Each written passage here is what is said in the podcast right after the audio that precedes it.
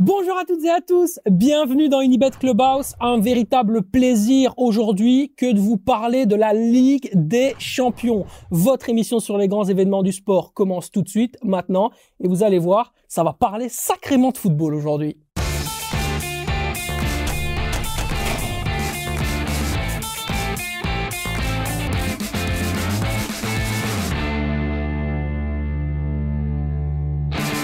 Et pour ce faire, ben on a d'abord, bien sûr, on commence par l'invité, à qui l'honneur, Emiliano. Comment ça va, Emiliano? Bonne figli. Bonjour euh, Sacha, bonjour tout le monde. Ça va, ça va très très bien. Très heureux d'être euh, d'être avec vous. On va le présenter, bien sûr, pour ceux qui ne le connaissent pas. C'est le commentateur historique en Ligue des Champions pour euh, RTL, RTL Sport, hein, qui est le grand média privé en Belgique francophone. Emiliano, on va parler de la Ligue des Champions, etc. Mais on va s'arrêter. D'abord, bien sûr, on va présenter mon Quentin. Comment ça va, mon Quentin? Ça va et toi, Sacha? Ça va très bien. Et donc, je le disais, on s'arrête un moment sur l'actualité pour ensuite revenir de plus belle. Vous allez le voir sur la sur la Ligue des Champions. Bien sûr, l'arrivée de Domenico Tedesco chez les Diables Rouges. On ne peut pas ne pas en parler, euh, messieurs. Euh, Emiliano, tu étais justement euh, en conférence de presse avec lui il y a de cela quelques jours. Comment tu as senti euh, D'abord, qu'est-ce que tu penses de cette arrivée? Ben, écoute, je pense qu'il était temps déjà de, de changer parce qu'un coach qui est resté six ans avant, mais malgré tout, tu as certaines habitudes qui s'installent et tu as peut-être un, un, certain ronronnement qui peut être euh, présent dans l'équipe. Donc c'était bien de changer avec euh, après Roberto Martinez. Euh, peut-être qu'il fallait même changer deux ans plus tôt. Ça c'est encore un autre débat. Mhm. Alors l'arrivée de Domenico Tedesco, bah, c'est un jeune entraîneur, 37 ans. C'est clair que pour lui c'est un sacré défi. C'est peut-être déjà le plus le plus beau défi de sa de sa carrière. Il a quand même quelques quelques références parce qu'il a entraîné à, à Schalke, à Leipzig, il a aussi entraîné en, Russie. Donc, ce n'est pas n'importe qui, mais c'est encore un entraîneur qui doit qui doit encore prouver certaines choses au très très haut niveau international. Mais euh, le premier contact que j'ai eu avec lui, puisque j'ai eu l'opportunité de, mhm. de l'interviewer quelques minutes après sa, sa conférence de presse de présentation, moi, ça m'a semblé quelqu'un quelqu'un d'ouvert, voilà, de, dans le management, euh, quelqu'un mhm. d'ouvert, d'intéressant. Euh, je suis assez assez curieux de voir comment ça va se passer, notamment surtout sur sa première sélection. Bon, Quentin, euh, tu as écouté un petit peu ce que dit Emiliano. Est-ce que tu es d'accord globalement avec ce qu'il ce qui dit Qu'est-ce que tu penses de cette arrivée de un jeune entraîneur, le plus jeune sélectionneur de l'histoire des, Diables Rouges, 37 ans. Ça va changer. Je suis tout à fait d'accord avec Emiliano déjà sur le point comme quoi Roberto, ben, voilà, après six ans, il fallait passer à autre chose. Il fallait donner une bouffée d'air fraîche aussi et clairement euh, à cette équipe nationale qu'on a vu en Coupe du Monde, on a pu voir, euh, on disait avant, ouais, le collectif, il est incroyable et tout, on avait pu voir justement que c'était un peu effrité. Donc je pense que ça va faire énormément du bien. Tout le monde va partir sur le même pied d'égalité. Donc il n'y aura pas à voir, ah ben moi, euh, je suis mhm. pas avec le coach ou quoi. Donc ça, ça peut être vraiment bien. Puis ben, tout, tout, le monde a droit à sa chance, comme on dit. Donc, il aura sa chance, et ça lui a bien faire tourner l'équipe et tout, et a essayé de nous faire euh, aller le plus loin possible. Hein. Ouais, il a signé un contrat jusqu'en euh, 2024, jusqu'à l'euro, la fin de l'euro 2024, reconductible tacitement à six succès, euh, donc euh, jusqu'au mondial 2026. On prévoit déjà énormément de changements, ne serait-ce que dans le jeu. En fait, Emiliano, on va avoir une patte différente de celle de Martinez il garde la défense à 3. Ça, ça a plu mhm. visiblement à Peter Bossart, le, le CEO de la fédération, parce qu'il a toujours dit que c'était le premier, euh, le premier choix, que c'était Domenico Tedesco en, en priorité, etc. Mais est-ce qu'on va quand même avoir du changement, ne serait-ce qu'au niveau de, au niveau de l'animation, de ce qu'on va voir entre guillemets proposer au niveau du football par rapport à ce qu'on avait avec euh, avec Roberto euh, Martinez. Mais je pense que ça va se faire petit à petit aussi, parce qu'il ne faut pas faire un grand, grand chamboulement, parce que déjà le premier match est un match qui est euh, qui fait partie de la phase qualificative. Hein. Ce sera le déplacement en Suède, donc la Suède c'est une une bonne équipe au niveau européen, donc euh, forcément, il ne devra pas tout chambouler. Je pense qu'il va procéder par, par petites touches, parce qu'il y a des choses qui sont encore qui sont qui, qui, sont bonnes aussi dans cette équipe, qui fonctionnent. Maintenant, il y a, il y a, il y a des choses à améliorer hein. au niveau de la mentalité. On l'a vu au, lors de la dernière Coupe du Monde, c'était pas vraiment, c'était pas, c'était pas top. Mais je pense qu'il va y aller progressivement euh, dans le rajeunissement des cadres aussi progressivement, parce que euh, il y a peut-être des choses à faire, mais il a été très clair là-dessus aussi. Il a dit les meilleurs joueront, Quentin. Ça c'est très, très, très important, et je pense qu'il y aura aussi des nouvelles têtes. Hein. On pense peut-être à De Kuiper, euh, à, des, à des jeunes. Euh, des joueurs euh, qui ont un bon potentiel également. Ouais, pense je pense que. Maxime de Kuiper, il va quand même attendre un petit peu de faire une saison complète à, à Bruges avant de commencer à être rentré, Déjà, je suis même pas sûr. rentrer chez les Diables. Déjà, je suis hein. même pas sûr qu'à Bruges, il sera euh, titulaire euh, indiscutable avec meilleur, mais pour moi, je pense qu'il y aura quand même une bouffée d'air fraîche au niveau de, de l'effectif. Voilà. Et bah oui, on espère voir du mieux dans le jeu, parce que ce qu'on a vu à la Coupe du Monde, c'était pas trop ça. hein. On va dire, on dominait pas les matchs, il y avait pas de fond de jeu, donc euh, De Bruyne était vraiment perdu sur le terrain. Donc j'espère aussi retrouver le De Bruyne qu'on a Mhm. connu par le passé. Surtout ça aussi. Domenico, vous l'avez entendu, si vous regardez, on vous souhaite bonne chance et c'est parti maintenant, bien sûr, pour l'émission centrée sur la Ligue des Champions. Euh, Emiliano, quel est le match le, le plus beau que tu aies commenté, le, celui dont tu te souviens le plus? Bah, écoute, il y en a, il y en a plusieurs. Donc c'est vrai que j'ai de la chance parce que j'ai commencé à, à commenter des rencontres, notamment en Ligue des Champions, depuis euh, saison 2006-2007. Donc ça fait déjà un petit temps. Euh, mais euh, mais je dirais que euh, euh, ce qui reste dans les mémoires, c'est quand il y a des retournements spectaculaires, euh, un scénario incroyable et avec aussi euh, souvent quand tu es dans le stade de l'équipe qui réalise ce scénario incroyable parce qu'il y a quelque chose qui se passe au niveau de l'atmosphère. Le dernier, le dernier, le dernier match qui me vient à, l'esprit là-dessus, c'est peut-être c'est la demi-finale retour il y a quelques années entre Liverpool et le Barça. Barça va gagner 3-0 euh, au, au New Camp et puis euh, c'était 4-0 avec les deux buts d'Origi. Bah, ça, c'est des grands souvenirs parce que c'est un scénario incroyable. Il y avait des blessés, des joueurs indisponibles à Liverpool. Et Origi marque deux buts. Euh, et là, le stade, il est, il était carrément en fusion avec l'équipe. Quoi. C'est, ça, c'est des souvenirs qui, qui restent. Ben, comme le, le lendemain aussi, je commentais le match retour après entre l'Ajax et Tottenham, euh, euh, avec Tottenham qui gagne 2-3 et qui va en finale, qui se qualifie pour la finale. Donc, quand il y a des retournements de situation, c'est des choses qui sont, euh, bah, qui restent dans les mémoires. Quoi. Mhm. Quentin, euh, quel est l'impact pour, euh, je me mets à, à ta place, celui du, du téléspectateur, parce que voilà, avec Emiliano, on a l'occasion de commenter des matchs, donc on, on a plutôt le- la vision de l'intérieur, mais de l'extérieur, quelle est l'importance selon toi d'un commentaire, d'un commentateur dans le match que tu regardes? Ah, c'est c'est très très important pour moi. Ça fait vivre le match. Je veux dire, un, commentateur qui, quand il va avoir un goal, va dire ouais but ou goal. Non, moi je veux quelqu'un qui vit, il vit le match, sa passion, il vit ça à fond. Donc il y a un goal, mais on l'entend, on l'entend qui qui respire, qui transpire football, et donc ben, il crie le goal. Et franchement, quand tu entends ça, ben, ça donne aussi envie de plus rentrer dans le match, d'être plus concentré dans le match, d'écouter aussi ce qu'il dit. Parce que des fois on regarde des matchs aussi le, le commentateur, ben, il il a envie de t'endormir, ben, limite tu coupes le son, ou alors tu écoutes même plus le commentateur tellement Mhm. t'es plongé dans le match. Tandis qu'un commentateur qui arrive à te faire vivre le match, pour moi c'est ça qui est important. Tu fais pas ça avec moi, t'étais pas à la télé. Bien sûr que non. Ah, ça va. Non, mais non, mais chacun a sa façon, bien, Bien sûr, sûr. de, de, de commenter, et, et, et c'est Mais clair. il y a un côté subjectif. Hein, des Oui. fois, on aime, on n'aime pas, ça, ça dépend de la voix. Enfin, c'est vrai que c'est- c'est c'est- c'est un métier où on, où on peut pas plaire à tout le monde. Mais euh, bon, il faut que la passion. Je suis d'accord, la passion, elle doit, elle doit être là. On y reviendra un peu plus tard quand on s'intéressera à to- à toi euh, personnellement. En tout cas, maintenant, on part avec le que oui que non. Vous connaissez l'adage. Le que oui que non, c'est très simple. Mhm. Oui ou non. Derrière, on part sur un débat. Trois questions ensuite, bien sûr, et l'expertise toujours de Thomas à la suite du premier débat. Lequel est-il? Eh ben, on va vous dire ça tout de suite. On parle bien sûr de Benfica contre le club de Bruges. Face à un Benfica orphelin d'Enzo Fernandez, le club de Bruges peut-il réussir sa mission impossible et se qualifier pour les quarts? Oui ou non? Non, je dirais Non. non. Ok, oui, non. Donc ça veut dire déjà on a une première base de désaccord. Toujours très non, moi intéressant. je dis non. Il a dit non aussi. Ah, vous avez dit non Ouais, tous les ouais, deux ouais, ouais. Ok, donc ça veut dire que là, visiblement, on va enterrer le club de Bruges. Ça va être sympa. Le Manchester City de Pep Guardiola est-il le vrai favori de cette compétition? Non. Non. Ok. Sans Mbappé au match aller, le PSG va-t-il encore trébucher en huitième de finale face au Bayern? C'est intéressant parce que le commentateur de ce match sur RTL, c'est justement Je ferai, Emiliano. je ferai les, les deux matchs. Ouais. Aller-retour. Eh ben, aller-retour. Donc, il sera là pour euh, Et- vous faire plaisir et nous faire plaisir très certainement. Oui ou non? Et je vais dire le PSG va trébucher. Oui. Le PSG va trébucher? Très très compliqué, mais j'ai envie d'aller dans le non quand même.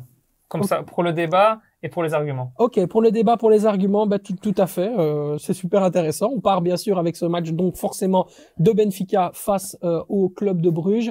Vous m'avez tous les deux dit non, c'est une mission impossible. Donc Bruges ne sera pas dans le rôle de Tom Cruise, quoi. C'est ça que Vous êtes, euh, vous êtes en train de me faire comprendre. C'est pas possible, Emiliano, de voir le club de Bruges Mais- en l'état gagner contre ce Benfica-là, qui a été cherché deux fois, un match nul, qui a été mettre en difficulté Paris Saint-Germain pendant Mais- la phase de poule. En fait, euh, si, si, si le match, si le huitième de finale avait eu lieu en novembre avant la Coupe du Monde, là, j'aurais dit, ah, peut-être que Bruges peut aller faire quelque chose. Mais depuis, depuis, on a cette équipe de Bruges qui a changé d'entraîneur, euh, qui depuis le mois de janvier se cherche encore. Six matchs en janvier, euh, une, euh, depuis le mois de janvier, une seule victoire, quatre partages. Voilà, c'est un, c'est une équipe de Bruges qui se cherche. Il y a de l'instabilité derrière aussi. On change beaucoup la défense, donc. Et en face, bah, Benfica, c'est impressionnant. Premier du groupe devant euh, le Paris Saint-Germain et la, et la Juventus. Euh, bah, voilà, une, une- des Gonzalo Ramos, des Joao Mario qui, qui, qui marquent aussi beaucoup en championnat du, du Portugal, qui sont là. Il y a du talent dans cette équipe. Même c'est vrai, c'est vrai qu'ils ont perdu Enzo Fernandez, qui était, qui, qui était, qui était super dans le milieu du jeu. Mais je pense que si on analyse vraiment euh, la confiance, le talent, pour moi, ah, ça va être très très compliqué pour Bruges. Oui, parce que le, le, le, enfin, je veux dire, le club de Benfica n'a pu compter en vérité que sur 29 matchs d'En- d'Enzo Fernandez. Sûr. Euh, il était arrivé euh, très très Mhm. rapidement, euh, c'est d'Amérique du River Sud. Plate, ouais. Voilà, c'est ça, de River Plate. Il a explosé. Maintenant, c'est plus, moi je pense, hein, maintenant après c'est une question, tu me dis si tu es d'accord ou pas Quentin, une question de dynamique plutôt qu'une question de talent en tant que tel dans ce 11 de base. Est-ce que son départ va casser la dynamique qui tout. était celle voilà, avant euh, avant la Coupe du monde? Pas du tout, on a déjà pu le voir ici dans les matchs quand il y a eu justement, c'est après Coupe du Monde, où il y a, les restes, il y a une petite polémique, il est resté en Argentine, il ne voulait pas revenir jouer, Benfica continue à très bien jouer, il y a des Neres, des Joao Mario, des Gonzalo Ramos, euh, il y a des Otamendi en défense qui Mhm. sont vraiment costauds, Grimaldo sur le côté gauche qui est incroyable, et ils ont vraiment cet effectif qui pour moi est incroyable. Euh, ils ont aussi, je veux dire, ce talent que Bruges n'a pas forcément. Ils ont cette, cette euh, forme aussi actuellement que Bruges n'a pas du tout. Parce que, ouais, je trouvais que déjà sous Hufkens, Bruges n'était pas incroyable. Mais désolé, mais sous Parker, pour moi, ils sont, euh, ils sont encore plus faibles. Ils sont Ouais. plus faibles pour moi, je trouve. Entraîneur qui a fait descendre Bournemouth. quand même, ouais, ouais, mais clairement, moi je trouve les résultats sont catastrophiques. On, on l'oublie aussi, mais après la Coupe du Monde, il y a aussi une élimination à domicile contre Saint-Trou en Coupe de Belgique 1-4. Ouais. Et puis aussi, si on analyse vraiment après, a posteriori, le parcours de Bruges en phase de groupe, qui a été bah, sensationnel, hein, chapeau aux Brugeois, Oui, bien sûr. mais euh, je pense que, tout le monde est d'accord pour dire que Simon Mignolet Exactement. a été incroyable sur tous les matchs de la Ligue des Champions. Et que sans Simon Mignolet, sans les matchs, enfin, si on se souvient le match qu'il a sorti à l'Atlético Madrid, par. Ouais, exemple, exceptionnel. bah, je suis pas sûr que, que Bruges se qualifie euh, si, si, si, si elle n'a pas Simon Mignolet. Et donc, Mhm. voilà, ça, ça, ça redimensionne évidemment, ça, ça, ça donne un peu de, voilà, ça redimensionne peut-être le parcours de Bruges. Chapeau à Bruges parce que ce qu'ils ont fait, se qualifier pour les huitièmes. Mais là, j'ai vraiment vu la dynamique actuelle à Bruges, j'ai vraiment euh, euh, du mal à croire qu'ils vont pouvoir bousculer Benfica. Alors tu parles de dynamique, moi je peux aussi parler de talent. Pour moi, il y a un manque Bien sûr. euh, Bien sûr. criant offensif, euh, ne serait-ce qu'en zone de finition, à partir du moment où, Jou- euh, où Jutgla n'est pas présent. Ferran Jutgla est là, quand il, est, quand il peut faire la différence, il l'a montré en Ligue des Champions, il le fait, mais il est un petit peu l'homme dépositaire de, de toute l'efficacité brugeoise. Et ça, c'est c'est un vrai problème, euh, Quentin, parce que regarde dans quel état Yaremchuk est arrivé pour 19 millions d'euros, tout bonus compris, et qui, à un moment donné, a du mal même à performer en Jupiler Pro League, Jérém Chouk qui vient de Benfica. qui vient de Benfica. Alors, est-ce que ça peut peut-être être euh, le moment pour le relancer Est-ce du lui-même par ego reviendra et faire quelque chose dans, dans cette double Ouais. confrontation? J'ai longtemps espéré qu'il pouvait performer. J'ai longtemps, me suis longtemps dit 19 millions d'euros, le transfert le plus cher de l'histoire de la Jupiler Pro League. Eh ben, il échoue. Et je regarde les matchs, c'est catastrophique. Ce qu'il rate Mhm. devant le goal, il est en cruel manque de confiance. Son coach, on le voit, essaye de lui donner la confiance, lui a donné des minutes de temps de jeu ici. Jude Gla était blessé, mais il n'a pas saisi sa chance. Et donc, ouais, même quand Benfica, ils ont reçu l'offre 19 millions d'euros, ils étaient mais ravis. Ils se sont dit, mais jamais il vaut 19 millions d'euros. À Benfica, il jouait pas, il ratait tout aussi. Donc, quand ils ont Ouais. vu cette offre, ils ont dit, mais c'est pas possible. Et c'est incroyable. Et donc, ouais, clairement, non. il- Un transfert qui, comme tu le dis, a été très très rapide. Ouais, euh, en effet, en moins de 24 heures, Ah c'était. Quand ils ont vu l'offre, euh, ils se sont dit, c'est incroyable. Ouais, c'est vrai, hein. ce que tu dis est, exact. Les, les tractations, je me rappelle, c'était un vendredi en fin de mercato. Euh, ça s'est terminé le vendredi soir. Le samedi, il était dans l'avion. Et le dimanche, c'était officiel, quoi. Mhm. Donc, euh, effectivement, est-ce que peut-être c'est peut-être pas là le gros flop du club de Bruges cette saison Roman Ah, Yaremchuk. Ça, c'est clair que vu, vu, vu le montant investi et le pauvre rendement de Yaremchuk et la crise de confiance qui, dé- qui, qui en découle, c'est clair que c'est un, transfert raté. Mais bon, en même temps, il avait eu son transfert aussi à Benfica parce qu'il avait un peu flambé à l'euro aussi. Hein. Il avait fait un bon euro avec, euh, Avec avec l'Ukraine. l'Ukraine. Donc, euh, est-ce qu'à un moment donné, il n'a pas été surcoté aussi? Voilà, c'est ça. C'est possible. Alors euh, bon, là, vous êtes relativement unanime, donc il n'y a pas grand-chose à dire en plus sur le débat. Je pense qu'on a été relativement complet. On passe donc la main à Thomas qui nous attend et qui va nous donner euh, un petit peu ses petites euh, friandises habituelles sur ce match. Bah, ce que j'ai trouvé intéressant, c'est que vous avez démarré le débat avec Mission Impossible. Et en effet, c'est une mission impossible aussi pour moi. Euh, Bruges va, va perdre ce match. Ça, on est tous d'accord euh, pour, pour dire que, que, que Bruges ne va pas passer le, le prochain tour. Et le match aller à domicile, euh, la cote, elle est plutôt très intéressante euh, pour Benfica. Elle est presque à 2.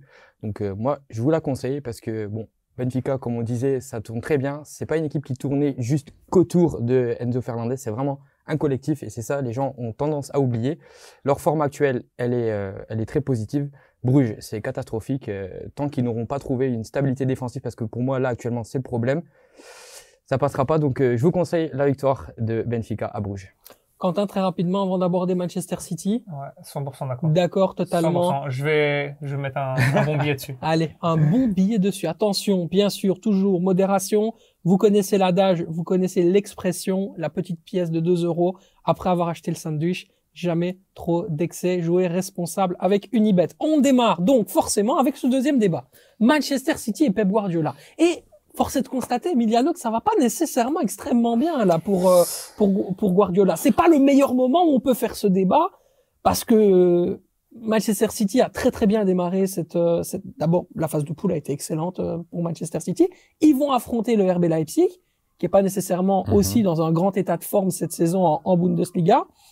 Est-ce que c'est le vrai favori de cette compétition ou pas? Ben, J'ai répondu euh, non. Euh, maintenant, je t'avoue aussi qu'en début de saison, euh, quand je devais pointer un favori, j'avais cité Manchester City en me disant ça va être l'année. Ben, c'est vrai que là, ils sont dans une période qui est un peu moins, sont un peu moins fringants, c'est vrai. Ils ont perdu à Tottenham le week-end dernier, avec aussi, on dit qu'Aland il marque pas dans les gros gros matchs, même si c'est le meilleur buteur pour l'instant de la, la première ligue. Donc voilà, il y a, y, a, y a De Bruyne qui, est, qui commence des matchs sur le banc. Donc euh, euh, c'est vrai qu'il y a un climat qui n'est pas euh, propice à, à l'enthousiasme. Maintenant, la Ligue des Champions, les huitièmes ici, ce qui compte c'est de passer. Et ça va se jouer en quart, demi. On voit le parcours du Real l'année passée où on pense que le Real va à chaque fois se faire éliminer et ils vont en finale et ils gagnent la Ligue des Champions. Donc Ouais. je, il faut pas tirer de conclusion sur un moment euh, en janvier-février, parce que ça va vraiment se jouer ici février-mars pour pour ces équipes-là. Donc, allez, j'aurais tendance à dire naturellement ils sont le favori. Mhm. Maintenant, si on si on analyse toutes les équipes qui sont en huitième de finale de Ligue des Champions, l'état de forme, ce qu'elles ont fait cette saison, ben, pour moi, il y a un favori surprise en fait qui s'impose, et c'est l'équipe de Naples. Parce Oui, bien que sûr, euh, bon, là, c'est un peu surprenant de dire ça parce que c'est clair qu'ils n'ont jamais non. gagné. Mais si on voit le jeu qu'ils proposent, euh, la paire d'attaquants avec euh, Osimhen, Kvaratskhelia, ben alors, ok, moi, moi, si je si je dois point, si je dois dire quel euh, voilà un favori, citer un favori surpris, je te dirais Naples. 13 points d'avance sur, la- sur euh, l'Inter? Ouais, je pense. euh, voilà, j'ai- pas, voilà. En tout cas, ils, 13 sont- ils vont, ils vont, ils vont être champions d'Italie, je pense. Euh, maintenant, bah, City, c'est clair que City, c'est clair que avec l'arrivée d'un buteur comme Haaland, bah, c'est clair qu'ils ont, ils ont tout en main pour s'imposer cette année en Ligue des Champions. C'est excellent. hein. J'adore les surprises que nous propose ici euh, Emiliano. J'avais pas pensé à Naples, mais oui, bien sûr, en fait. Totalement. 100% Osimhen devant qui marque, euh, qui est là pour euh, débloquer toutes les situations quand il y a des problèmes, euh, Anguissa à l'abattage physique, euh, euh, Zielinski quand il y a un problème à la création, euh, derrière c'est solide aussi. Pourquoi pas Naples en fait? Clairement, c'est solide dans toutes les lignes. Parce Ouais. que Di Lorenzo qui mine Jay en défense, c'est incroyable. Ouais. Meret, très bon gardien. Tu l'as dit dans le milieu, tu l'as dit dans l'attaque. C'est vraiment très fort. Surtout aussi une différence, ils vont pouvoir se focus sur la Ligue des Champions. Parce qu'ils ont cette avance en Serie A que City n'a pas. Ils sont derrière les Gunners. Mhm. Les Gunners qui vont se focus clairement sur la Première Ligue. Donc, il y a une rencontre ici euh, Mhm. bientôt euh, Arsenal-City qui va être très importante. Mais City, je crois, doit faire de la Ligue des Champions son objectif principal. C'est ce qui leur manque. Alan, comme Emiliano l'a dit, a été recruté pour ça. De Bruyne n'est pas dans la forme de sa vie. De Bruyne, pour le moment, a une période post-Coupe du Monde qui est un peu plus compliquée, on va dire. Mais de là à dire City grand favori, non. Il y a pour moi le, PSG qui est un grand favori en fonction de voir comment se passe Neymar, si Messi tient, parce que Messi, là, on lui met toute la pression sur les épaules parce que Mbappé est blessé, donc comment va revenir Mbappé aussi Mais il y a surtout le Bayern qu'il va falloir éliminer pour le PSG. Si le PSG réussit à éliminer le Bayern et qu'il retrouve son trio offensif, je pense que ça peut être pas mal. Maintenant, tu sens que le secteur défensif du PSG, c'est pas rassurant du tout pour moi. Donc, dire City grand favori, non, mais pour moi, il y a plein d'équipes comme ça qui se tiennent dans un mouchoir de poche. Et tu m'offres une transition absolument trouvée pour le débat 3, bien sûr, sur ce match Paris Saint-Germain, euh, Bayern Munich. Euh, on dénombre beaucoup. Alors, ce qui fait l'actualité pour le moment, bien sûr, c'est les absents. Il n'y a pas d'Mbappé au PSG sur le match aller. Sur le match aller-retour, il y aura pas de Mané, il y aura pas de Neuer, il y aura pas de Lucas Hernandez du côté de, du côté du Bayern. Donc, forcément, ça va aussi induire d'autres euh, euh, voilà d'autres d'autres énergies, d'autres possibilités aussi de, de, faire la différence. Surtout du côté du Bayern, on va devoir réfléchir autrement. Nagelsmann disait en conférence de presse, moi cette histoire de blessure d'Mbappé, je n'y crois pas. Je pense que c'est c'est de la tactique, c'est de la stratégie en fait. Euh, Est-ce que c'est pas le Bayern en fait euh, finalement qui pourrait vraiment euh, encore une fois l'air de rien dans son espèce de voilà, ça avance comme un sénateur doucement, mais après ça va défoncer tout le monde comme un bulldozer. Arriver au niveau de Manchester City Est-ce qu'on pourrait pas avoir finalement une, une finale Bayern-Manchester City? Est-ce que c'est pas eux les vrais favoris en fait? Ils ont l'expérience. Il y a des joueurs qui ont gagné il n'y a pas si longtemps la Ligue des Champions dans cet effectif-là, puisque l'année euh, ou l'année Covid, bah, ils battent le Paris Saint-Germain en finale. Donc euh, euh, il, y a, y a cette expérience, il y a cette culture de la de la gagne, de se réveiller aussi au bon moment, et ils se réveillent au bon moment parce qu'il y a eu un petit moment où les résultats étaient pas très bons là il y a quelques semaines. Ben là, ils viennent de marquer deux fois quatre buts euh, en Coupe d'Allemagne, en championnat. Donc euh, voilà, le, le, le, réveil, il est là au moment où il le faut du côté du Bayern. Donc, je pense qu'il y a le talent aussi pour mettre en difficulté le, le Paris Saint-Germain. C'est vrai que c'est deux équipes qui ont quelques difficultés en défense, toutes les toutes les deux. Mais c'est vrai que moi, le gros, le, allez, vraiment le, le, gros problème maintenant pour le Paris Saint-Germain, c'est la blessure de, de, de Mbappé, parce que dans la profondeur, il pouvait vraiment mettre en difficulté cette équipe du Bayern, même quand ça va pas trop dans l'équipe. Voilà, c'est ce qui a manqué par exemple dans ce duel en Coupe de France euh, OM-PSG. Mm-hmm. Ce côté où on peut aller euh, mettre en difficulté dans la profondeur avec les appels. Ben voilà, c'est pour moi ça c'est c'est peut-être le petit truc qui va faire pencher euh, le, le, résultat du côté du Bayern. Faut qu'il en profite au match aller. Un problème de profondeur, Emiliano l'a dit, un problème de joueurs qui sont offensifs et qui jouent en fait euh, euh, balle au pied, le, ballon leur colle au pied, mais très très peu de mouvement vers l'avant pour justement créer des espaces entre les lignes. Les seuls joueurs qui fondamentalement créent de l'espace entre les lignes avec la vitesse et de l'accélération pour justement écarter les lignes adverses, ce sont les latéraux. C'est Hakimi et, et Nuno, Nuno, Mendes. On a la chance justement de faire cette émission euh, à la veille enfin le match pardon euh, juste avant euh, juste après le match face au, à Marseille où ils ont été éliminés en Coupe de France ce qui est surtout assez étonnant c'est que la possession du Paris Saint-Germain et ce jeu de position est complètement stérile Quentin. Ouais mais j'ai l'impression que c'est toujours le même problème qui revient avec le Paris Saint-Germain parce que à chaque fois ça change de coach chaque année et tout on espère que ça va fonctionner ça fonctionne pas Maintenant, on dit toujours que Messi et Neymar sont presque meilleurs amis, qui s'entendent super bien et qui sont un peu, on va dire, en, distance avec Mbappé. Donc, je dis, c'est à eux maintenant à prouver qu'ils ont une entente parfaite à eux deux. Mais on, vous l'avez pas précisé, et moi je trouve le Bayern, il est quand même pour moi orphelin de Lewandowski. Pour moi, il manque ce numéro 9 au mhm. Bayern qui manque clairement, et donc pour moi le Bayern est moins fort. face au PSG, il va vouloir se venger. Il va vouloir se venger, mais ça reste Choupo-Moting. J'ai le respect pour lui, c'est un très bon joueur, mais, c'est pas les Lewandowski. Mais si t'as des ballons dans le box, il euh, y a pas de problème avec les mains. C'est pas les Lewandowski. Pour moi, le, Bayern est moins fort que lorsqu'ils ont gagné cette finale contre le PSG. Maintenant, est-ce que le PSG est tout aussi bon qu'à ce moment-là? Je suis pas sûr non plus. Il n'y a pas Mbappé. Mbappé sera le retour. Oui, et puis. Donc, le, pour moi, le PSG doit vraiment essayer de faire un score correct ici à l'aller pas encaissé, ça va être ça le plus dur, mais ça, ce que c'est au Parc des Princes, c'est pas encaissé. Mais c'est surtout au match retour, compter sur Mbappé et match retour être présent. Mais pour moi, le PSG peut quand même éliminer ce Bayern. Parce que le Bayern, comme Emiliano l'a dit, 2023, c'était beaucoup de 1-1, c'était des matchs euh, assez mauvais. Ici, Sommer, ben, il n'a pas encore réussi le clean sheet. Euh, en week-end, il encaisse deux buts contre Wolfsburg. C'est, pour moi, c'est plus un 50-50 qu'un qu'un 60-40 pour le Bayern. Oui, je pense que le Bayern n'est pas l'équipe euh, qu'elle était notamment il y a, Non, il y a deux voilà. ans où ils ont marché absolument sur tout le monde. Non, puis il y a, il y a lorsqu'ils ont des polémiques aussi, il y a des Ouais. problèmes Exactement. aussi avec euh, Neuer qui, Très gros problème.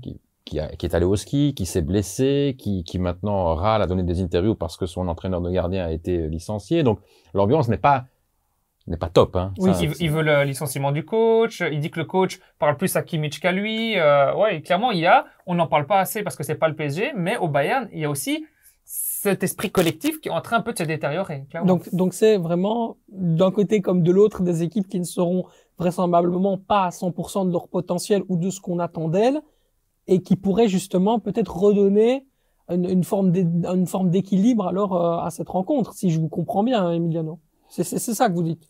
Pff, je, je- Tu, tu seras au commentaire, on le rappelle. Hein, donc c'est avec lui que vous allez le vivre en direct ce dit- moment. Voilà. Donc sa voix sera- est plus importante que la Voilà, nôtre. c'est la quat- c'est le 14 février, c'est la Saint-Valentin, mais choisissez le football ce soir-là. Choisissez PSG Bayern sur sur RTL Sport, on fait sa petite peu, sa petite pub. Mais c'est difficile vraiment euh, de, de- de se prononcer hein, sur ce sur ce match parce que c'est vrai que euh, elles sont pas vraiment au top toutes les deux, donc ça va se jouer sur des, des, des petits détails, comme ça s'était joué aussi quand ils se sont affrontés il y a quelques saisons. Je sais plus si c'était en huitième ou en quart, je crois que c'était en quart de finale euh, où le, le PSG va gagner au, au Bayern euh, sur un terrain un peu gelé Ouais. et puis Mhm.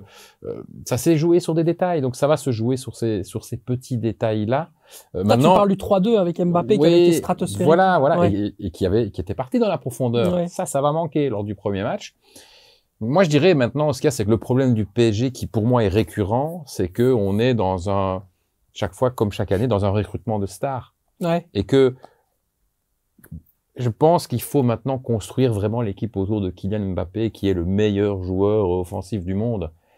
Et il faut avoir le courage de, de, de se passer de Messi et de Neymar, de construire vraiment pour que euh, cette équipe, elle soit bâtie autour de Kylian Mbappé. Ouais. Je pense que, voilà, il y a, il y a quelque chose qui doit changer au niveau de la philosophie. et dire que les dirigeants du Paris Saint-Germain veulent encore le prolonger. Mais bon, ça c'est un autre débat. On passe bien sûr maintenant au, à, à ce que vous connaissez, vous l'adorez, c'est le moment un peu sympa. C'est question pour un expert, question pour un expert qui euh, aujourd'hui est dédié au Diable Rouge ayant joué en Ligue des Champions. Ah, c'est un quiz, là, c'est ça oui, c'est un Oula. quiz. Voilà, mais c'est très simple. C'est trois, Oui. trois possibilités de répondre. Euh, si tu gagnes, bah, tu as un petit chocolat offert par Ken, The Famous Chocolate by Ken the Rake, yes. Et puis, euh, et puis, euh, si tu ne gagnes pas, bah, c'est pas très grave. En fait, au final, ce sera Quentin grave. qui repartira avec euh, avec le, le trophée Unibet euh, qui est juste ici à côté de moi. Voilà. Bon, tu te sens prêt ou pas sur les Diables Rouges Mais sur le sur les sur les quiz, euh, je suis pas toujours très bon parce que je voilà, il faut être euh, je ne sais pas quel- ça va être des stats, c'est quoi? On est on est on est sur euh, un nom d'accord donc c'est le nom d'un joueur donc on n'est vraiment pas sur un truc difficile Ouais, ouais, ouais. Euh, logiquement euh, vu ton le côté encyclopédique de, verra, ton- de histoire football ça devrait On verra, on ça verra. devrait bien se passer Tu mets la pression là. Allez, allez, on est parti. Formé comme défenseur central, j'ai joué en Belgique, en France et en Allemagne durant ma carrière. Finaliste de la Ligue des Champions en 2010. Je suis la victime préférée de l'attaquant argentin Diego Milito de l'Inter, considéré comme Da- Daniel Van Buiten. oui, bah voilà, considéré, tu vois que c'est facile, considéré comme le leader de la Belgique à la Coupe du Monde 2014, le grand chouchou de, de Marc Wilmots. Je prends ma retraite in- internationale après cette compétition pour me reconvertir comme conseiller de club au Standard de Liège avant de devenir agent de joueur où le Diable Rouge Sébastien Borneau et le Diablotin Antoine Colassin rejoignent mon écurie. Je suis, je suis, bien sûr, Daniel Van Buiten. Un premier point pour toi, Emiliano. Trop content. Qu'est-ce que tu penses, toi, grand supporter du Standard Face à l'encyclopédie, je ne peux rien faire. Ah hein. oui. Ça, c'est... Pourtant, Daniel Ah Van mais il joue aussi euh, Ah oui, il Ah, joue. oh, oh, D'accord. oh, ça, Non, ça, taquine, ça taquine. Ok, c'est trash talking aujourd'hui, super. Non, mais sérieusement, Daniel Van Buiten, pour toi, Ouais. c'est un des meilleurs joueurs qui sont passés par ton club préféré, le Standard, ou pas? T'es meilleur, je dirais pas. Le meilleur, je dirais pas. euh, Maintenant, j'ai pas forcément connu euh, à fond, à fond son époque euh, au standard, mais euh, un Witzel, Ouais. pour moi, reste vraiment l'Axel Witzel au standard avec le titre. C'était quand même magique aussi pour moi. C'est Le vrai. dernier titre que j'ai connu, malheureusement. L'homme du tiers à Liège, l'homme de l'homme de Votem, effectivement, lui vraiment a été formé au standard, vient du club et c'est vraiment la vraie fierté Witzel, du standard, c'est ouais, Witzel. Il y a- il pas d'autre, euh, il y a pas d'autre comparaison possible avec un joueur comme Witzel au, au, au- au standard, euh, Emiliano en fait. Il n'y a Ouais, pas d'autres joueurs qui ont mieux réussi que lui venant du centre de formation. Ah, pour ce qui est qui représente aussi pour le public, je pense que oui, c'est c'est- une légende. C'est une légende de Sclessin aux, aux yeux des supporters et c'est mérité. Ouais, il reviendra peut-être euh, comme euh, On verra ça. Il a comme dit qu'il voulait. Ouais, parce qu'il a dit qu'il voulait pas finir sa carrière au standard. Il voulait pas jouer ces derniers matchs-là, mais que dans un autre, je veux dire, euh, job, pourquoi pas. Mhm. Oui, parce qu'il est dans un délire de MLS, euh, Voilà. Miami, euh, tout ça. C'est parce qu'il a juste envie de kiffer aux States, quoi. Ouais, c'est uniquement cette raison-là. Allez, on est parti sur la deuxième question. Passé par le Standard de Liège, Malines, le FC Brussels et Chypre, j'ai arrêté ma carrière au terme de la saison 2021-2022 au Igor RWDM. de Camargo. Oui, C'est c'est ça 2-0 C'est 2-0 ben, C'est incroyable. Bravo Emiliano, moi je Ok. j'applaudis là déjà, on est sur euh, une défaite, très clairement. Ouais, euh, défaite, Quentin. mais je peux que m'incliner. Je vais, continuer ce que je disais, puis après, bien sûr, on, on peut parler un petit peu d'Igor De Camargo, buteur à Athènes lorsque le Standard affronte l'Olympiakos Mhm. en Ligue des Champions lors de la saison 2008-2009. Je comptabilise neuf sélections avec la Belgique depuis ma première le 11 février 2009, adoré par mes coéquipiers mais détesté par les arbitres. Je suis un buteur d'origine brésilienne puisque je suis né à Porto Feliz. Je suis bien sûr Igor De Camargo. Igor De Camargo, ça aussi, ça c'est standard, ça. Ouais. Ça te rappelle d'autres souvenirs plus proches. Là, ça va. Ouais, plus proche, ça va. Ouais. Là- Un bon buteur. Buteur. D'ailleurs, tu te rappelles d'un but absolument exceptionnel qu'il avait mis en, en Europa League? Tu t'en souviens peut-être euh, face au RB Leipzig? Euh, Non, RB Salzbourg, pardon. Euh, je- comme ça, je m'en souviens pas. Je me souviens qu'il avait marqué un gros but. Un but absolument exceptionnel. Milieu du terrain, reprise de volée. Il avait fait Ok. un, un match, euh, un match de dingue euh, à l'époque. Igor De Camargo, qui lui aussi est une des, une des légendes euh, de ce Clessin. Quentin, ça va Tu, tu le vis bien? Je le vis très bien. Tu 2-0 euh, tranquille? Ouais. Tu vas quand même essayer de sauver l'honneur ou pas? C'est l'honneur. On laisse les invités gagner. C'est Ah. ça que t'avais pas encore compris. Ah ok, on laisse les invités gagner. Non, ok, mais c'est pas le but du jeu. Il faudra te le rappeler après dans le, après l'émission. On va lui mettre une petite fessée. Allez. Formé au Sporting d'Anderlecht, je suis l'homme à la passe décisive sur le but d'Alexander Mitrovic qui offre le point d'un match nul à Anderlecht dans le match face aux Gunners d'Arsenal en Ligue des Champions. Cabella Non. Non. Score final 3-3. Souvent considéré comme le vilain petit canard du football belge, Ah c'est Vandenborg Ah, quand même, on m'a dit de sauver l'honneur, je sauve l'honneur. Voilà. vilain petit canard, l'honneur est sauvé, bien joué. Ben Un voilà. très grand match qu'il avait fait De à un. Arsenal. Souviens de ce Exceptionnel. match, c'était exceptionnel, c'était incroyable. Le C'est- match qu'il a fait, euh, C'était 3-3, c'est ça. ouais, 3-3, c'est deux pas décisifs qu'il fait ou, euh, Deux, deux passes décisives. En plus, j'ai pas d'excuse, j'ai commenté ce match. Oui. Le ah 3-3. C'est 3-0 à la mi-temps ou quelque chose comme ça ouais, ouais, C'est- c'est- Ils sont menés. hein. Ils sont menés, ils sont menés 2-0, je pense, puis ils 2-0. reviennent à 2-1, puis 2-2, puis 3-2, puis 3-3. Match exceptionnel. D'ailleurs, il y a toujours eu des histoires euh, fantastiques entre Arsenal et les clubs belges, puisqu'on se rappelle bien sûr du, du match magnifique qu'avait proposé le Standard à Oh, Sclessa avec un but d'Elaki Mangala. Mangala. Je n'ai jamais vu une expérience de stade aussi 7 impressionnante. minutes de jeu. Standard Arsenal, 2-0. c'était incroyable. Il y avait encore Philippe Senderos sur le terrain. Ouais. C'était incroyable. Et Jovanovic qui marque aussi. Exactement. Le Diable Rouge qui t'a le plus impressionné euh, sur le terrain, tu te rappelles d'un match où tu t'es dit waouh, là vraiment, ce Diable Euh. Ce qu'il a fait, c'est absolument incroyable. Oui, oui. euh, j'ai eu la chance d'aller, ben, c'était pour RTL à la Coupe du Monde 2018, euh, et donc d'assister au match des Diables et euh, ben, le, le match contre le Brésil, la rencontre d'Eden Hazard. Ouais. Il a tout réussi ce jour-là. Quand tu as une vision aussi, en plus, quand tu es dans le stade où tu peux le suivre vraiment, euh, en particulier, c'était ce qu'il a fait ce jour-là euh, contre le Brésil, c'était fantastique. Ça m'a rappelé Zidane contre le Brésil en 2006. Ah oui, ok. C'était À ce euh, niveau-là, quoi. Ouais, c'était, il était, il- voilà, il a, c'était, un plaisir pour les yeux de voir ça. Donc, quand tu me dis, euh, voilà, la performance d'un Diable Rouge, je pense tout de suite à, à Eden Hazard contre le contre le Brésil euh, en, en 2018 à, c'était à, à Kazan. Justement, euh, je vais en profiter pour euh, faire la transition et, et m'intéresser un peu plus à toi. C'est quoi le type de joueur qui t'émeut en tant que commentateur? Celui sur lequel tu vas plus tiquer que les autres? Mais moi, j'ai toujours eu en faible pour les joueurs depuis que je suis euh, gamin qui avaient quelque chose en plus au niveau technique, au niveau de la vision. Euh, si je te parle de mes idoles de, de, de jeunesse, ben, la, la, première idole, c'était Roberto Baggio. Mhm. Euh, puis il y a eu Del Piero aussi à la Juve. J'aime bien des joueurs comme comme comme Pirlo, comme De Bruyne, comme euh, comme Iniesta, qui qui qui qui, qui, qui au niveau physique sont peut-être pas les plus costauds, mais qui ont ce coup de patte, ce, ce, ce, coup de génie dans le regard, dans la vision du jeu, qui les rend différents et qui, qui, qui les rend finalement, euh, qui, qui, qui, fait d'eux des joueurs euh, spéciaux. Spé oui, voilà, des, des, des grands, des, des, des, énormes joueurs.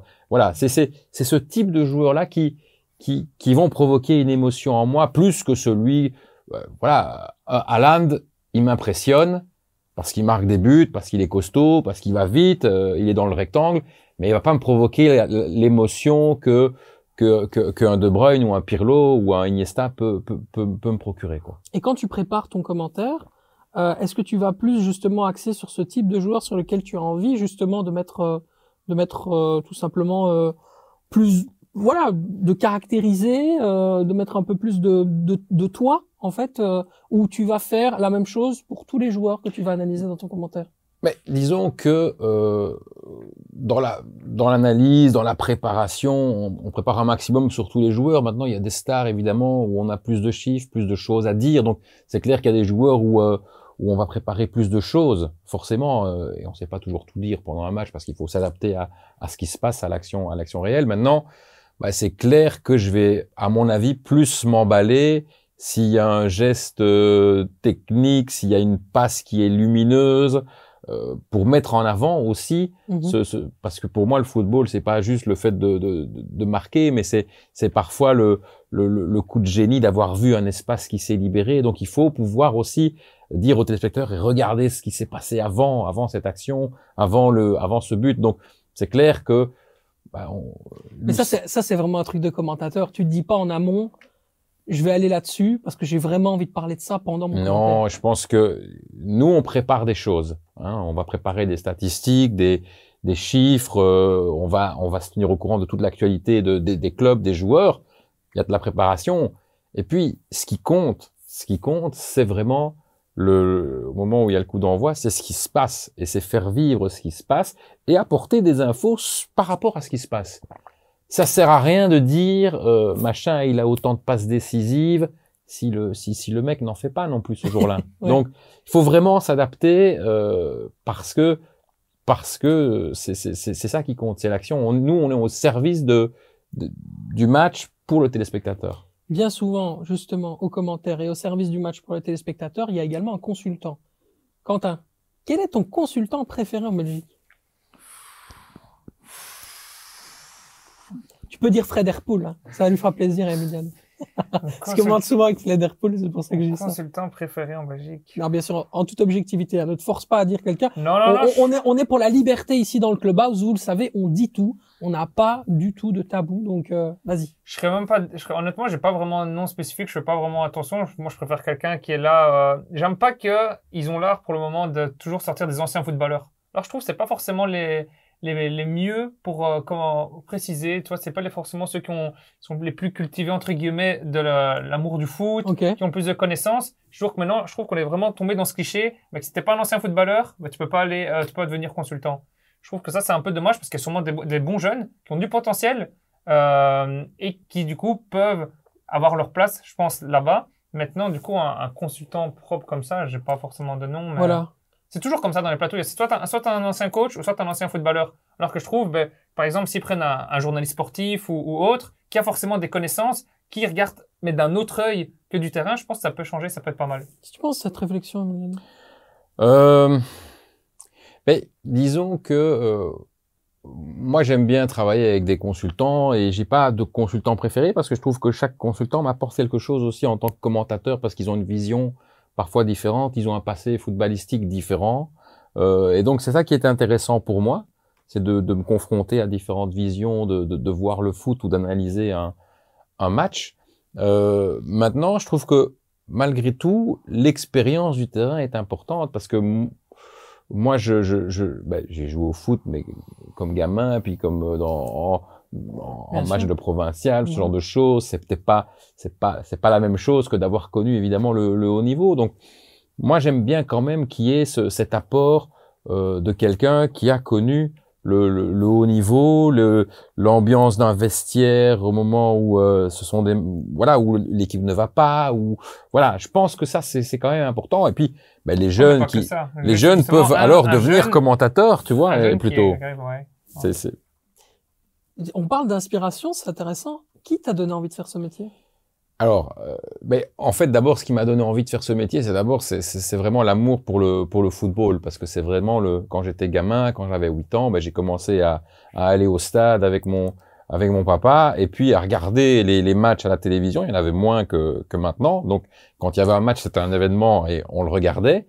Euh, donc d'abord, il y a eu l'amour la- la- vraiment du, du du football, et puis après, ben, très vite, je regardais. Euh, Il n'y a pas des voix qui t'ont euh, inspiré? Je regardais, bah, il y a eu Roger Laboureur, parce que quand j'étais gamin, c'est lui qui commentait beaucoup euh, l'équipe que je suivais en particulier, qui était le, qui est le FC Liège et qui jouait la Coupe d'Europe. Et donc, bah, je m'identifiais à... Ah oui, ça on ne l'a pas dit. Si Voilà. vous ne le savez pas, grand supporter du FC Liège, notre ami Emiliano, bien sûr. On l'espère c'est qu'ils comme vont ça que- bientôt monter en D1B ou alors en D1A plus tard encore pour pouvoir retrouver ce club historique euh, dans l'élite. Voilà, voilà, c'est vrai que ce serait pas mal de voir le club euh, du le FC Liège en, euh, en D1B l'année l'année prochaine. Mais c'est vrai que Roger Laboureur, j'en reviens à lui, commentait les matchs et il m'a donné euh, le goût pour ce métier. Je me suis dit, waouh, c'est- c'est c'est top de commenter les matchs et c'était dans ma tête et, et c'était un rêve d'enfant qui est devenu réalité en fait. C'est ça, c'est vraiment un rêve d'enfant. J'ai pu en faire mon mon métier.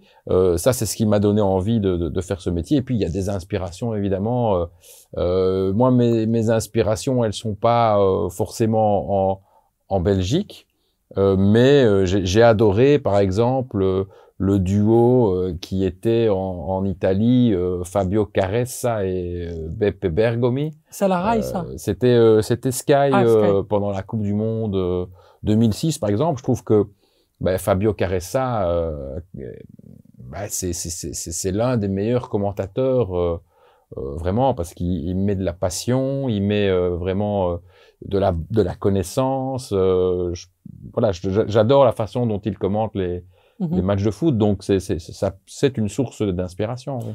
culturellement aussi, il y a ce, je dirais, ce, ce, ce fossé qui peut y avoir aussi entre la façon dont, dont on aspire ou en tout cas dont on demande, parce que c'est vrai que les commentateurs sont aussi tributaires des demandes de leur patron sur la façon de commenter. Hein, on n'a pas toujours la, la liberté de commenter comme on le souhaite, ou en tout cas quand on, quand on a, quand on a un style qui est, qui est un peu plus différent. Mhm. Euh, moi, je suis bien placé pour en parler, c'est pour ça que je le dis.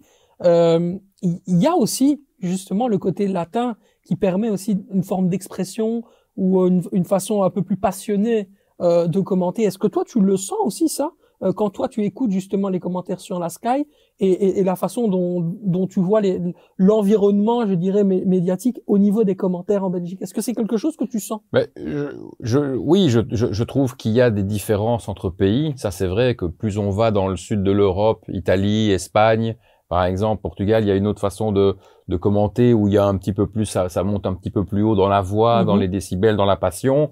Et, et plus on va vers les enfin, Pays-Bas, Allemagne, euh, parfois en Allemagne, il y a, il y a, il y a, il y a des moments où il y a, a pas de commentaires, quoi. Voilà. Ouais. Et nous, on est un peu, je trouve, en Belgique entre les deux. Euh, on, on- on- je pense que de plus en plus, on essaye de mettre de, de la, de, de la passion vraiment dans. bah, Voilà, je pense que le public aussi en, a envie d'avoir un commentateur qui fasse vraiment vivre le match, qui transmette aussi ses émotions, Mhm. tout en gardant l'aspect qui est important d'apport de bonnes infos, de bons chiffres, euh, vraiment, voilà, c'est de la fiabilité vraiment de l'information. Donc, je pense qu'on est, euh, voilà, on est un peu, un- on, on- mais comme euh, comme le comme le francophone qui est euh, entre le nord de l'Europe et le- les pays latins, ben il y a il y a un- il y a ce mélange là, je trouve.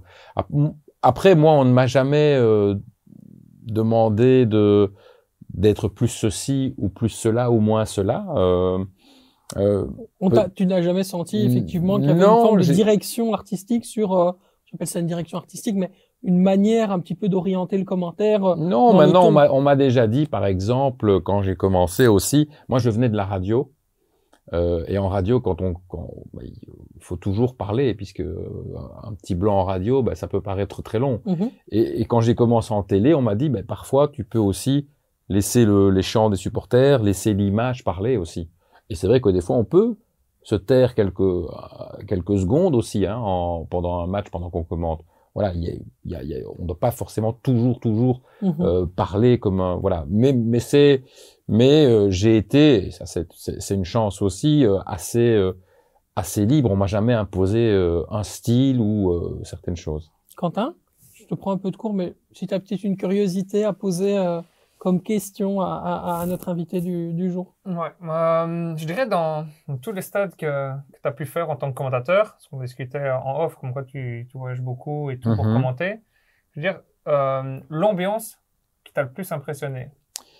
Et je veux dire, Ouais. peut-être en, en, en lien avec ça, le, le match du coup où il y a eu cette meilleure ambiance. Mais écoute, euh, l'ambiance, en fait, au niveau de l'ambiance, c'est pas forcément dans les plus grands clubs européens Ah ouais, que tu vrai. as la, la meilleure ambiance, enfin, que Je tu as une ambiance la plus chaude. Tout à fait d'accord. Mhm. Voilà, euh, c'est magique d'aller au Barça, au Real. euh, Il y a déjà eu des ambiances terribles au Real quand c'était le retournement la saison dernière contre Manchester City, par exemple. C'était Ouais. dingue. Ouais. Vraiment, tu sens que là, le, le, le, le, le stade vit vraiment ce, ce qui vibre et vit ce qui se, ce qui se passe. Mais moi, il y a des fois des, c'est, des moments où je pensais pas qu'il allait avoir autant d'ambiance et ça m'a impressionné. C'était par exemple un match aux Rangers, euh, Rangers contre Lyon, un match qu'on a, enfin, voilà, qui a priori doit pas être, pas forcément attirer, Glasgow. attirer, mais le, le spectateur belge. Mais, ben voilà, en Écosse, euh, Ouais, l'ambiance était terrible. Ouais. Ou alors euh, en Turquie, euh, Galatasaray Bruges que j'avais pu faire. Enfin, j'ai j'ai- j'ai eu mal à la tête tellement il y avait du bruit. Ah oui, à, ce À la fin du match, mon cerveau est- était euh, épuisé tellement il y avait du bruit dans ce dans ce stade. Donc c'était impressionnant.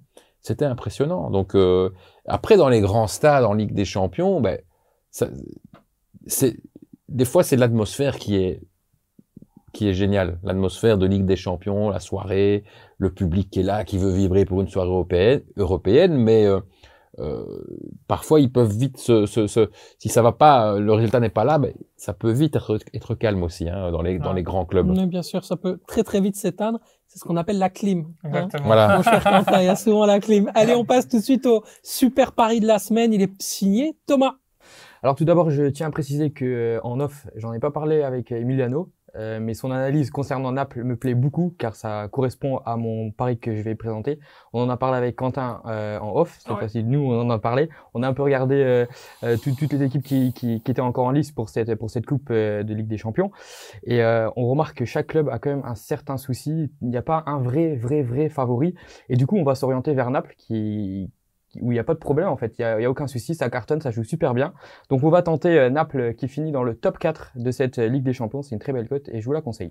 Demi-finaliste, Naples, ça semble jouable. Euh, Milan aussi, on entend un petit peu les, les discussions, mais aussi ce que tu nous as dit Bah, tout à dépend aussi parfois euh, de- de- du tirage. Hein. Euh, Mhm. Là, ils ont Francfort en huitième de Ouais, finale. Euh, bah, imagine qu'en en quart, ils prennent le, le Benfica ou Bruges, c'est- c'est c'est- c'est ouvert, tu vois, et, et tu vas perdre des favoris puisque le Bayern et le PSG s'affrontent, Liverpool et le Real s'affrontent, Porto et l'Inter s'affrontent, donc il y a des, des, des gros qui vont déjà sortir en huitième. Et, Mhm. et parfois, un bon parcours en Ligue des Champions, ça, ça tient aussi à cette petite, euh, cette petite chance. C'est vraiment la plus belle, la plus belle des compétitions. Certainement la plus relevée Ah. du monde. Bah, c'est dingue, oui. Au niveau, Exceptionnel. le niveau de jeu qu'on a, les retournements de situation, si on pense à l'année dernière, les- rien que les matchs du Real contre contre Manchester City, contre le Paris Saint-Germain, contre Chelsea, enfin rien que le parcours du Real, le match en finale contre Liverpool avec Thibaut Courtois, enfin voilà, rien que ce parcours d'une équipe, c'était fantastique. Et c'est vrai que c'est euh, c'est c'est euh, la Ligue des Champions, c'est de l'émotion, c'est du très très haut niveau. C'est c'est vrai, c'est la compétition où le niveau est le plus le plus haut en fait. Euh, si, si, si je dois choisir entre des matchs de Première Ligue ou de Ligue des Champions ou à regarder, je choisirais Ligue des La Champions. À partir des huitièmes de finale, là, c'est de la magie. Merci beaucoup. En tout cas, tu m'as fait, plaisir. tu m'as transmis une belle énergie magique. En tout cas, merci. Euh, moi, je, la Ligue des Champions, c'est, c'est exceptionnel. Voilà, le mardi, le mercredi, c'est ou sur le laptop ou sur euh, laptop coach. Tu vois, comme on parlait de Domenico Tedesco, on va, Ah. on va terminer la, la boucle euh, comme on l'a commencé. Mais non, la Ligue des Champions, c'est exceptionnel. Merci infiniment d'être venu plaisir. euh, dans Unibet Clubhouse, mon, mon cher Emiliano. Merci beaucoup, euh, Quentin, d'avoir apporté toutes tes analyses. On se retrouve dans deux semaines. On parlera de cyclisme avec Omloop Newsblatt, Strade Bianchi, Milan Sanremo. Ciao ciao a tutti! Viva la Champions!